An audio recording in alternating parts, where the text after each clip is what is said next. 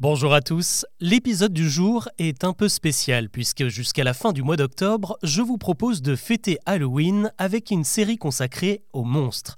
Ils peuvent être humains, légendaires ou imaginaires, mais ce qui est sûr, c'est qu'ils ont de quoi nous faire frissonner.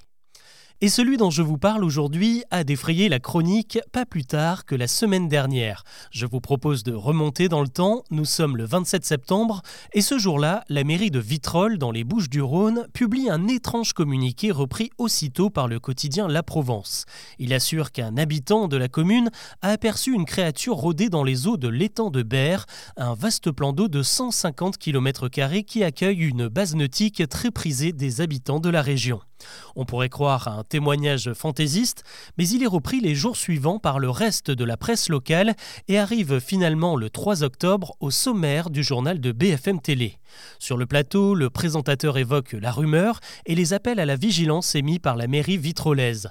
Dans le sud, France Bleu Provence s'alarme à son tour et la présence du monstre du Logbert, comme on le surnomme, est logiquement relayée sur les réseaux sociaux. On se questionne, on s'inquiète, il y aurait-il réellement une créature marine dans les profondeurs de l'étang, la nouvelle est vue plus de 450 000 fois sur Facebook, 15 000 sur Twitter et comptabilise quelques 5 000 partages sur TikTok. En deux jours, le phénomène devient véritablement viral. Sauf que la rumeur a sérieusement commencé à tourner à la panique générale. Et pour éviter une perte de contrôle totale, le 4 octobre, France Bleu finit par lâcher le morceau. Toute cette histoire n'était qu'une fable moderne montée de toutes pièces.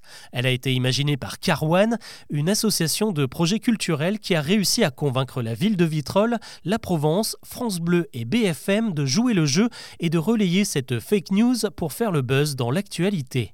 L'objectif, attirer l'attention sur l'étang de Berre et sur la véritable menace qui pèse sur lui, la fragilisation de son écosystème à cause de la sécheresse, des canicules et qui ne doit son salut qu'au rejet d'un barrage EDF situé quelques kilomètres en amont pour renouveler l'eau. Il n'y avait donc aucun monstre sur les lieux, ou presque, car One en a créé un de toutes pièces avec des filets de pêche et des morceaux de voile destinés à la poubelle et l'a placé dans l'eau. Malheureusement, les révélations de France Bleu ont mis un petit coup dans l'aile au projet qui devait ensuite déboucher sur la publication d'une nouvelle inspirée de cette histoire et donner lieu à un programme pédagogique sur les fake news et l'éducation aux médias dans les écoles et les collèges. L'association Carwan compte tout de même aller jusqu'au bout et continuer à faire vivre la légende celle du monstre du Logbert.